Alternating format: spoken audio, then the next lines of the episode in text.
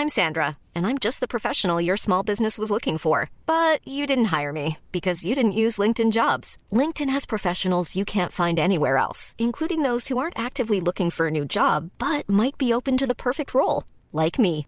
In a given month, over 70% of LinkedIn users don't visit other leading job sites. So if you're not looking on LinkedIn, you'll miss out on great candidates like Sandra. Start hiring professionals like a professional. Post your free job on linkedin.com/people today. Coup de cœur littéraire. J'ai déjà essayé de boire du champagne en écrivant, ça ne marche absolument pas. Rencontre. Déjà, le titre est, une absurdité, c'est- c'est une erreur totale. Auteur.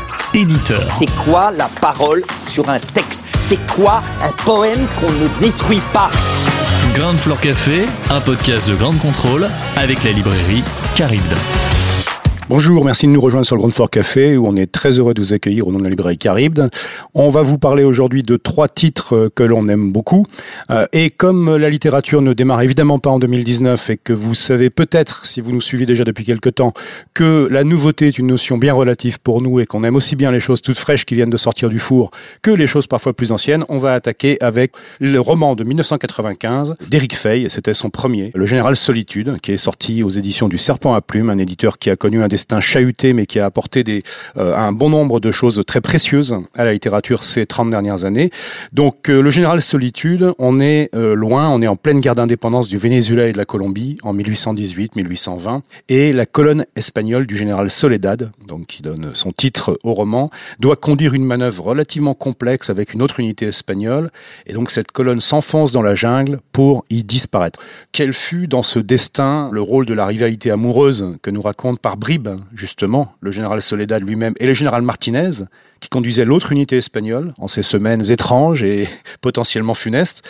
Donc, euh, avec avec ce premier roman, il fait quelque chose d'assez extraordinaire. Il y a la nature est omniprésente, la jungle, la luxuriance, euh, la touffeur. euh, c'est un roman qui est moite, mystérieux. euh, les spéculations les plus insensées sont possibles.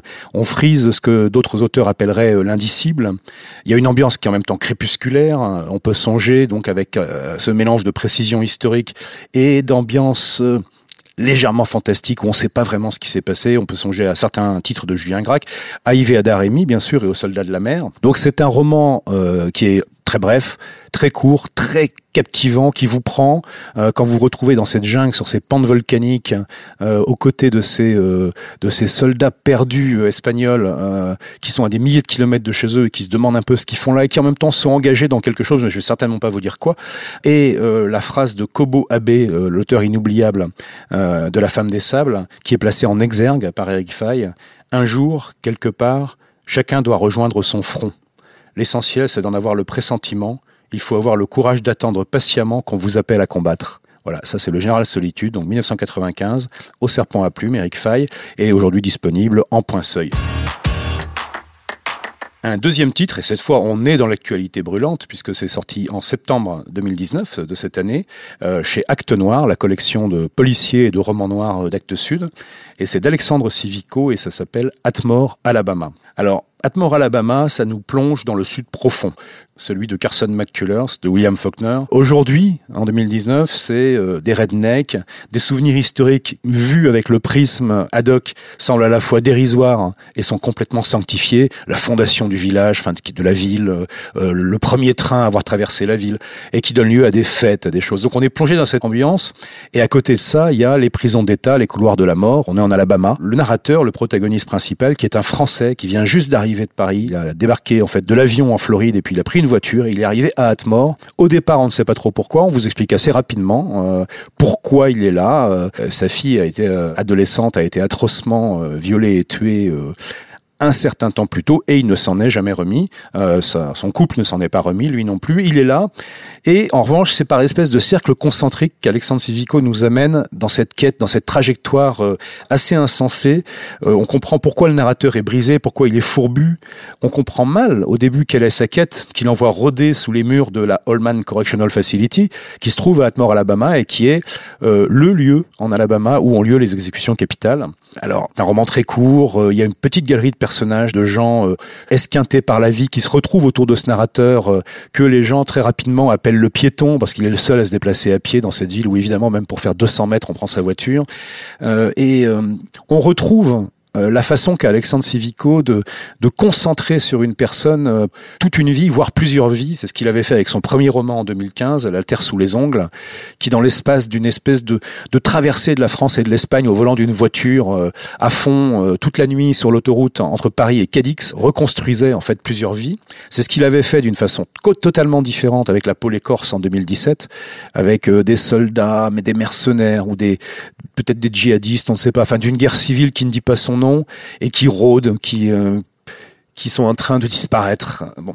Et là, avec Atmore Alabama, donc c'est c'est noir, euh, c'est très noir, c'est somptueux, c'est extrêmement somptueux. Il y a vraiment cette trajectoire parabolique d'une colère qui est froide, que l'on devine être une colère un peu terminale. Et puis pourtant, euh, dans la profonde brutalité des choses, il y a une extrême tendresse des êtres. Et ça, c'est vraiment le talent d'Alexandre Civico pour nous faire toucher du doigt euh, ces, espèces d'abîmes en fait qui s'ouvrent euh, sous nos pas. Donc Alexandre Civico, Atmore Alabama, paru en 2019 chez Acte Noir, donc la collection policière et noire d'Acte Sud.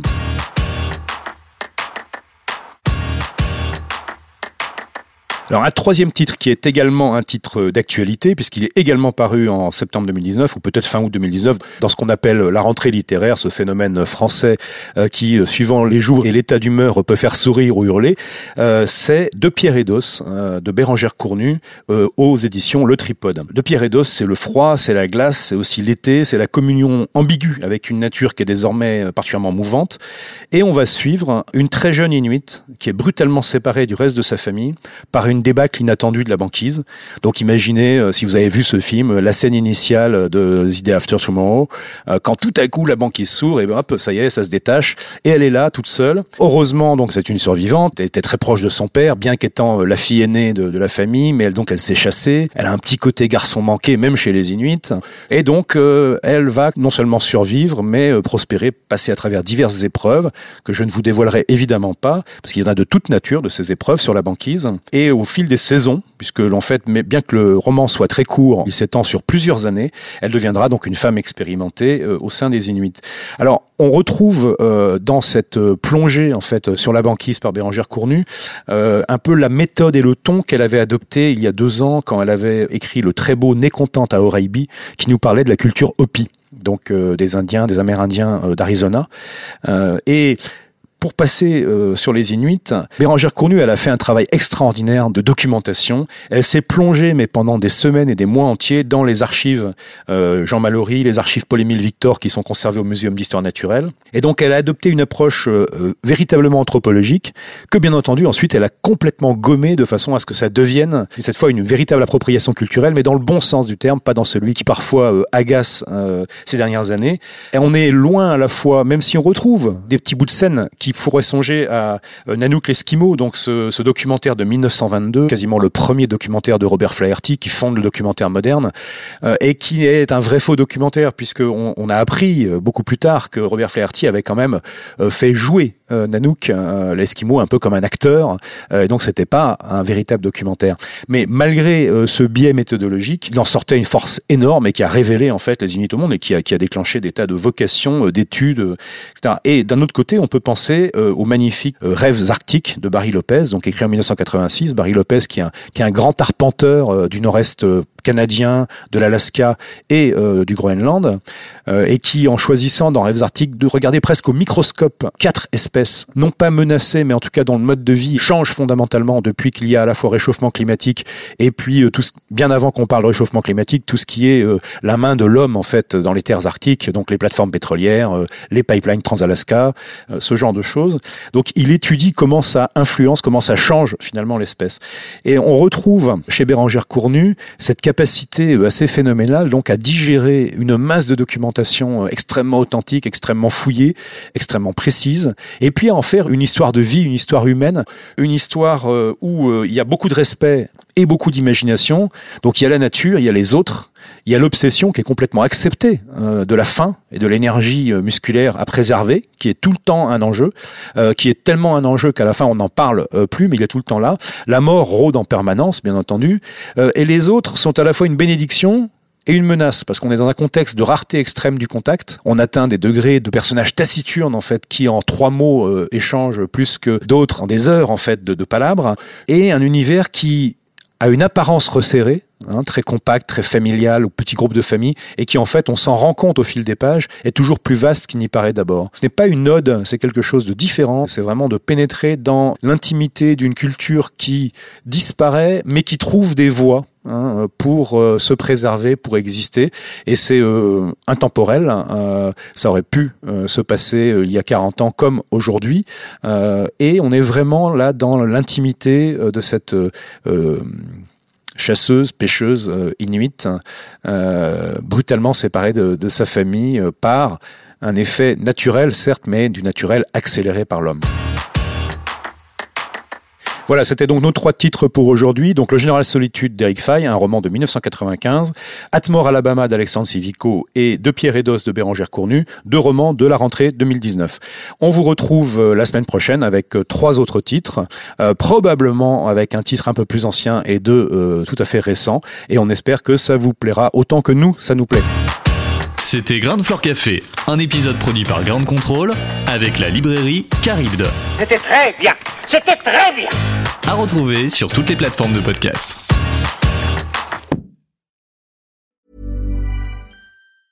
Hey, it's Paige DeSorbo from Giggly Squad. High quality fashion without the price tag. Say hello to Quince. I'm snagging high-end essentials like cozy cashmere sweaters, sleek leather jackets, fine jewelry, and so much more. With Quince being 50 to 80% less than similar brands. And they partner with factories that prioritize safe, ethical, and responsible manufacturing. I love that. Luxury quality within reach. Go to quince.com slash style to get free shipping and 365 day returns on your next order. Quince.com slash style.